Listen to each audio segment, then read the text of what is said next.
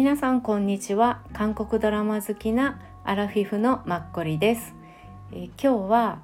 YouTube からつい促されて1話見てしまった新しいドラマについて話したいと思います。これが私たちアラフィフにすごくマッチしていると思うのであのぜひ見てほしいです。まだ見ていない方には。結構見た方には評判が良いようです。はい。でそのドラマなんですが仮面の女王です主人公は私の名前はキム・サムスンでヒョンビンと主役を務めたキム・ソナさんです。はいでえーと、簡単にちょっとどういうドラマかっていうのをお伝えするとストーリーは親友女性の親友4人が、えー、と9年前に1人の親友の結婚を祝うブライダルシャワーの日に4人の友情と運命は大きく変わってしまった。その過去を背負いながら生きてきた彼女たちはある場所に再び集まり「てんてんてん」って日本のはなってるんですけど、まあ、韓国の方ではゴージャスに成功した3人の友人の前に10年前彼女たちの嘘で殺人者になった昔の友人が現れて仮面に隠されていたみんなが明らかになりめんなさい仮面に隠されていた本性が明らかになり一人の男によって人生の渦を打たれた4人の友達が嫉妬と欲望の戦争を始める話となっております。はい、なのでこの4人のねあの女性4人の女優さんたちもちょうど42歳から49歳の女優さんが出てるんです。これがまたまた綺麗でもう私たちが見るのに本当にぴったりっていう感じでで私ドロドロは大嫌いなんですけどドロドロしすぎてなくてキム・ソナさんがテキパキとストーリーを進めていってくれそうな予感がまだ1話しか見てないんですけどします。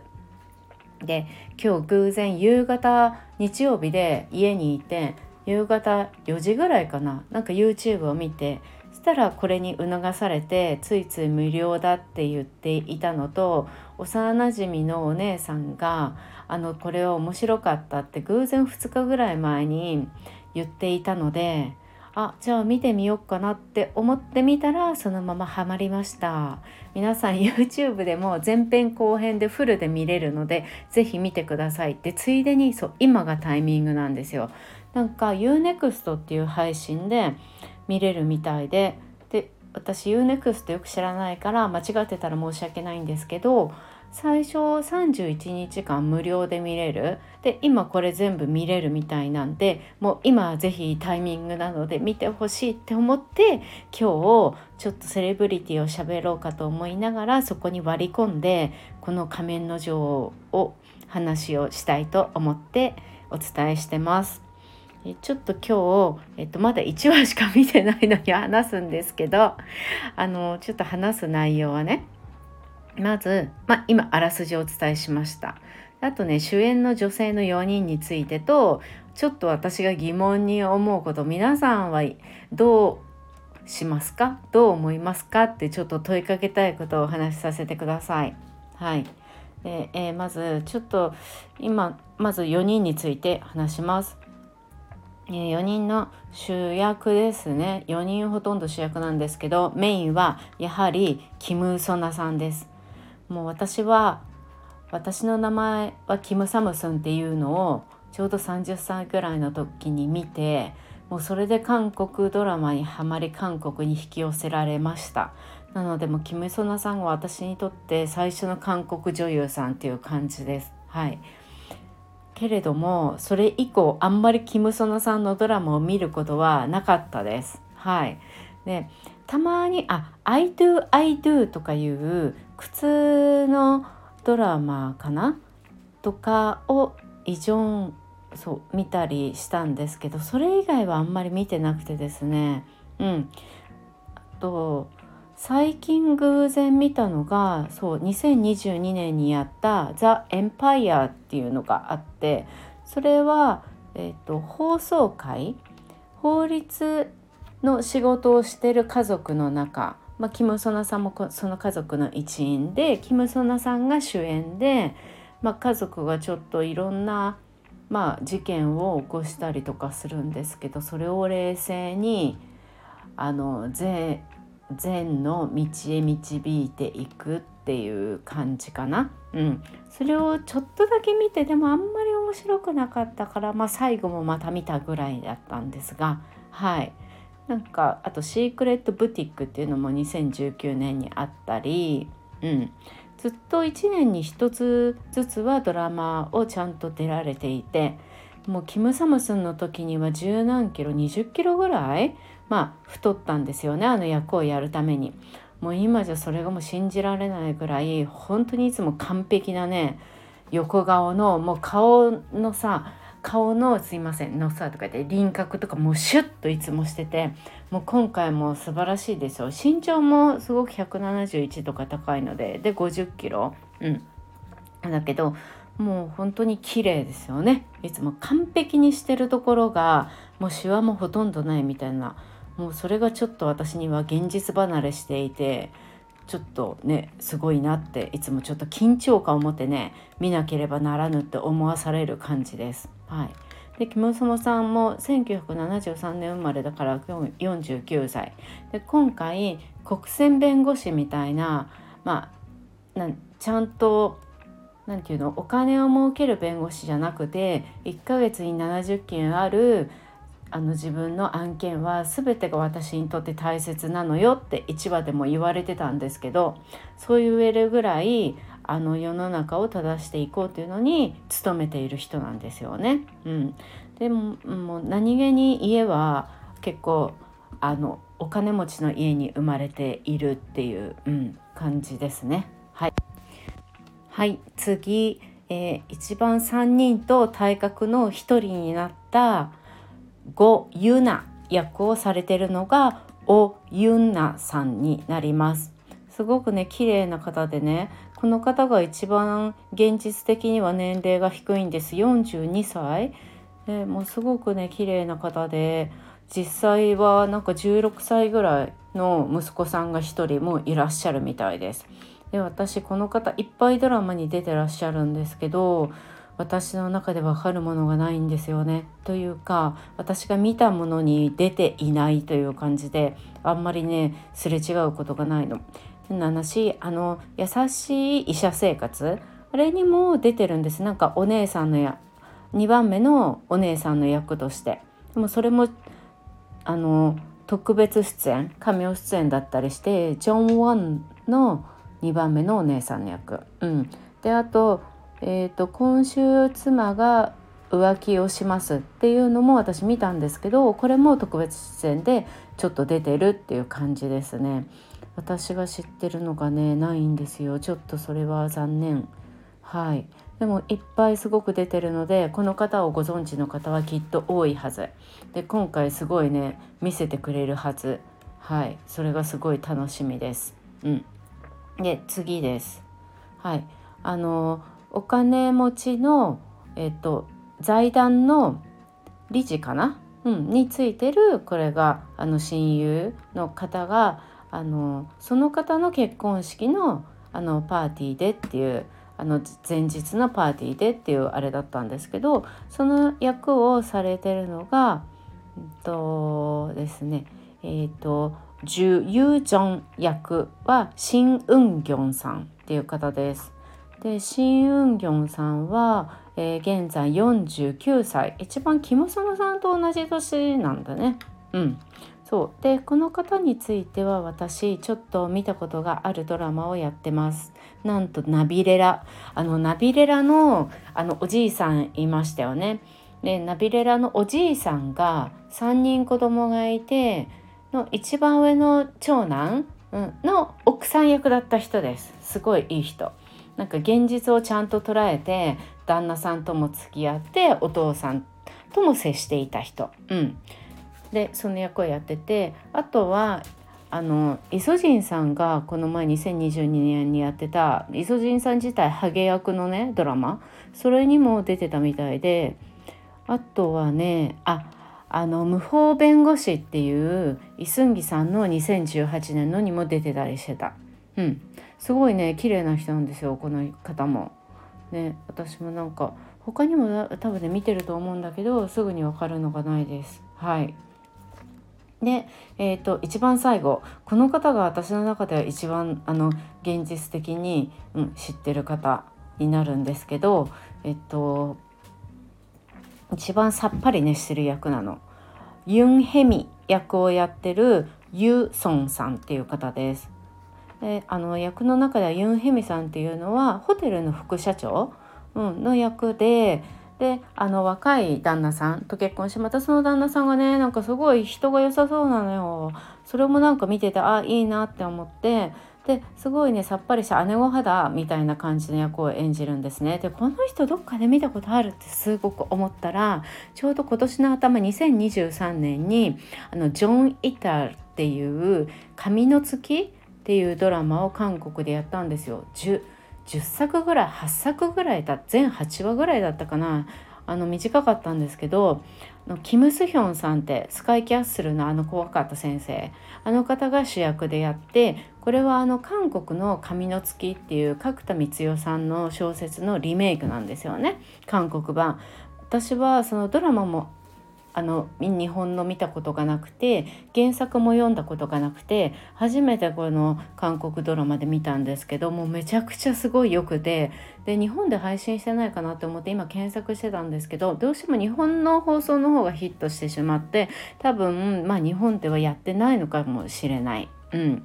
でもすごいよくてねでこのあの今私が好きだって言ったこのユーソンさんっていう女優さんがあのこの髪の月でキム・スヒョンさんの親友をやるんですね。うん、でまた彼女がここでもすごいさっぱりしてる昔あの離婚していてシングルマザーなんだけど娘さんは旦那さんの方にいてであの娘さんと彼女は最初あんまり仲良くなかったんだけどやっぱり娘さんもだんだん、うん、あのお母さんに最後は理解を示す、うん、であの旦那さんと結婚した奥さんが娘さんをある意味でも赤ちゃんの時から育ててるのよ。だかの娘さんにとっては覚えてない本当の生みの親よりもやっぱり実際のお母さんの方がお母さんでまたそのね女優さんがっていうか 多分この月のあのあ髪の月っていう原作のストーリーだと思うんですけど育てた、うん、お母さんっていうめちゃくちゃ綺麗な人なんですけどねその方もまたいい人で自分の本当の子供を産まないんですよ。本当に産んじゃってこの子よりも可愛いってね本能的に思っちゃったら困るからって言って好きな人の子供も産まないでこの娘さんを育て上げてるんですよね。もうやっぱそのにの彼女に対するこの生みの親であるかのお母さんもうすごく感謝を本当に感謝をしきれないって言っていたりとかしていてでまた旦那相変わらずなんか浮気をしたりとかするんですよ。でそれを彼女が見つけてすごく叱ったりとかしてまあなんかねその髪の月もすごく良かったですよ。キム・スヒョンさんの方、まあ、主役のキム・スヒョンさんの方は方で旦那さんとのやっぱり恵まれた生活だけどあの満たされない気持ちがあって若い男性にちょっとお金を援助したりしかしそのお金は自分のお金じゃなかったりとか多分ご、ね、日本人の方多くの方がこのストーリー知ってると思うのでそれをまた韓国の俳優さんたちが演じるとめちゃくちゃ良くて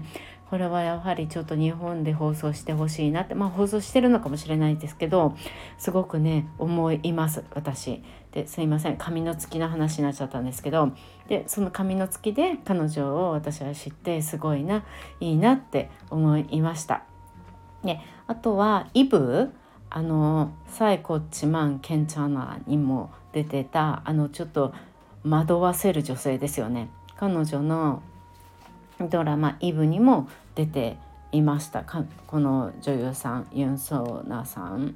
あとねボックスヘアって復習しろっていうのにも出てたしあとあ先輩そのリップスティックを塗らないでっていうのにも出てたしあとは「世界で一番可愛い私の娘」っていうドラマがあったんです。あの週末ドラマで私週末ドラマ好きなんですけどあそれのやっぱお姉さんだな。3人娘さんがいるお母さんが主人公でそのあの一番上のお姉さん役。なるほどね。あーなんか今よりもやっぱりそのお姉さん役の時は表情がすごくふくよかな感じ、うん、すごく綺麗な方なんですけどね。そう。であの「セサベスとジェル・イエプネッタル」っていうのは多分日本でもあの KBS だから放送してるはずだと思うんですけどそのお母さん役がキム・ヘスクさんがやってあの次女この2人が主役なんですけど次女役をキム・ソヨンさんがやりました。キム・ソヨンさんといえばあのチョン・ジヒョンですよ。ああチョン・ジヒョンじゃない。ごめんなさい。あのペントハウスであの叫びまくってたあのチョン・ソジンだ。うん。チョン・ソジン役ですね。はい。そうそれのねキム・ソヒョンさんねこのね「セサリス・ジェル・イップネ・タル」の時にももう完璧なのあの顔が崩れない私の中ではなんでこの人いろんなことをしてもうあわあわしてるのにメイクが崩れないんだろうって もうそれだけがこのドラマで演技も迫力があるしメイクがもう完璧でねその顔がすごいもうハンギャのようにいろいろ動くからそれがすごく私の中では面白くて。いやでももう真剣な、ね、演技がすごすぎるんですけど、はい、話は戻ってその親しみやすい姉御肌さっぱりしてるユソンさんは、えー、と47歳で1976年生まれ、うん、とても綺麗です。はい、でこの方にもあの娘さんがいますね。2014年に生まれてるからまだ10歳か。まあねこの4人の女性の女優さんたちキム・ノソナさん以外は皆さん結婚していてうん、みんなお子さんがいらっしゃいます。でちょっとだけ遡らせてください。あの付属の話になるんですけどさっきちょっとお話しした今回のこの役であの財団の理事の役で彼女のあの結婚式の前のパーティーでっていうあのみんながあの事件が起きたっていうその役をやることになったシン・ウンジョンさんですよね。彼女のリアルのね旦那さんがパク・ソンウンさんなんですよ。パク・ソンウンさんって私名前だけ聞くと結構私はわからないタイプなんですけどあのよくね最近見てるの。あのスノードロップってソルガンファ、うん、あのチョン・ヘインさんとブラックピンクのジス。あれが出ていたあのあれがってすいません。あのお二人が出ていたドラマで、うん、ユインナさんとちょっと不倫をしてたような関係だった人体格がいい男性ですよね。その役をやったりとか一番私があとこの方を知るきっかけになったのがえっ、ー、とねなんだっけあのリメンバーっていうの2015年のリメンバーっていうのでユン・スンホさんが主役あとパク・ミニョンさんが出てた。これでねあの弁護士役をしてきたのが一番最初だったんです。そう。であのこれからも多分ずっとそれからすごいいっぱい出てるから1年に多分平均3つぐらいかな。で最近そうですね3つぐらい。主役が多いんですけど最近はほとんど。うん。そうですね。でもあの特別出演もしたりとか存在感がすごくある。面白いギャグっぽいのもやるし怖いのもできるからすごいねあの幅がある方ですよね。でこの方も50歳そうこの方ご夫婦ですごいですよね活躍が。ちょうどこのね男性のパク・ソンウンさんね今年これからね SBS であのパク・ヘジンと一緒にまた夏からドラマをやるみたいですよ。うん。パク・ヘジンさんとは前も一緒になんかドラマやっててだから2回目っていう感じみたい。はい、でもこの4人の方たちがねすごい綺麗だからね皆さん是非とも見てください。なんかあのきらびやかにするとか衣装を飾ってるとかそういうところにスポットを当ててるのじゃないからこそなんかこの4人同年代の4人たちのあの素敵さを感じられるんじゃないかなってすごく思ったりします。はい。ね、あと私が最後にちょっと話したかったその皆さんどう思いますかっていうのがねこの1話しか見てないんですけど私こうその4人で最初ワイワイしててそっから各4人4人というより3人ですねキム・ソナさんは変わらないから3人のリアルな顔が見えるんですよ。その時にこの結婚する人ですよね、うん、その財団のイサジャンだであるゴユゴユナあごめんなさい。ゴユナじゃないわ。ジュあジュユジョン、うん、ユジョンさんの旦那さん、うん、がまああのちょっと何か問題があるっていうのに3人気づいたんです。ユジョンさん以外。しかしユジョンさんがちょうどそのキム・ソナさんが彼女にそれを言おうとしたの。結婚してからじゃ遅いから。でも他の2人はやめた方がいいって多分思っていて。キム・ソナさんが言おうとしたらユジョンさんが妊娠をしてることを3人は知ったんですね。うん、でもうキム・ソナさんも止まってしまって言えなくなって。ただそこであのユン・ヘミさんさっぱりしてるお姉さんが「おめでとう」ってその妊娠おめでとうって言ったら結局3人とも妊娠おめでとうっていうことになって彼女にそのキム・ソナさんが不安な材料を伝えられなかったんですよ結婚する相手である男性の不安な材料を。うん、ここでね親友だったらどうしますかっていうの私言いたくって疑問で確かこの3人って中学高校ぐらいからのずっと親友なんですよねあ4人って。うん、そうでここでやっぱりさ大切な親友だからやっぱり伝えてあげたいってキム・ソナさんは多分思っただろうしでも子供がいるっていうの分かって伝えられなくて。でまあここで事件が勃発するからそんなことも言ってられなくてなくてどんどん進んでいくんですけど1話しか見なかった最後でなんかそうなって私だったらこう親友がこうなったらどうするだろうなって思ったりしてで彼の女たちは4人でしょ？で例えば私は結構一番仲いい友達と2人で仲良かったんですよね、うん、高校まで一緒だった友達と。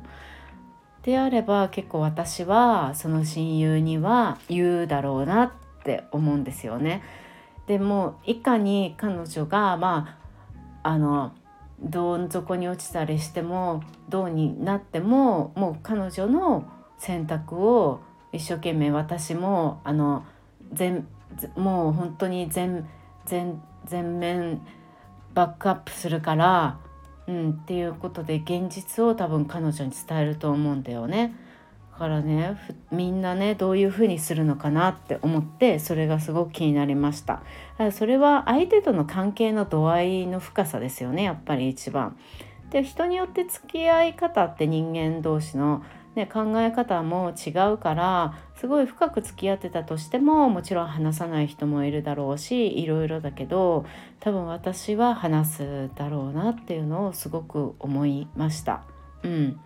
ありがたいことに今までそういうことをちょっと、ね、発生したことがなくって、うん、その前にやっぱり私は多分その自分が結婚する時にそういうことがあったら多分親友の言葉私にとって親友はすごく大きい存在なのでを多分信じる。相手の男性のことももちろん信じるけれども結構私は親友の言葉を信じるだうんろうなっていうのをすみません思ったりしました。はいそれをね皆さんはどう思うかなってちょっと聞きたかったっていう感じです。はい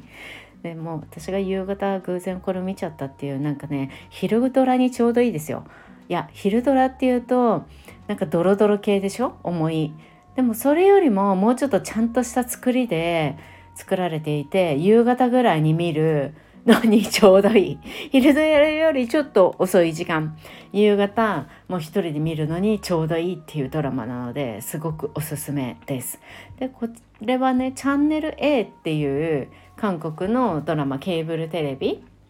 で作ってるんですね。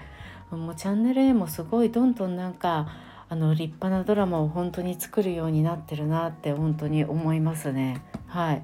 あ臨場感がすごいあるのよだからあんまりドロドロっていうよりも男女のドロドロっていうよりも現在社会にこう生きていくっていうことに対するも臨場感をすごい感じて私は2話以降も見たいって思いました。うん、あとやっぱり薬っていうのはね本当に怖いんだなっていうのはね、うん、なんか私が大好きなこのサバサバしてる女性の演技もすごいうまいしそれを見て改めて思うの。うん、あのカンパンセファル。あれピゴインじゃなくてカンパンセファル。優しい刑務所のルールブックですね、うん、日本のタイトルだと多分。あの何かで配信してるはずなんですけどそれでもあの一番最後にやっぱりあの私あのドラマでもちろんいろいろ感じたこともあってすごいあるんだけどもう何年も昔見たんだけど衝撃的に忘れられないのはやっぱり薬っていうのは怖いんだっていうこと。やっぱりどうしても戻ってしまうみたいで本人のも意思とかもうそういうのってやっぱりなかなか保つのって難しいみたいですよ。人間のもうなんかね人間のそのモラルとか理性とかをもう壊しちゃうんですよねきっと。うん。だからやっぱりねそれを怖いなって、うん、なんか今回これでもちょっと一夜見ただけでちょっとビクってしたので。はいそれもねなんか印象にあります。はいすいません長くなりました。またこれのねあの仮面の女王についてはこれから私楽しみにすごい見るので今12時過ぎてんですけどでもちょっと2話から見始めるので、はい、皆さんも是非見てほしいです。はい、あのすでに見た方是非どんなところが良かったとかなんかこの4人の中で誰が私好きだったとか誰に対して物申すとかあれば気軽に教えていただけるとありがたいです。はい、また明日月曜日からはい皆さんいい1週間過ごしましょう。はいではまた。Thank you.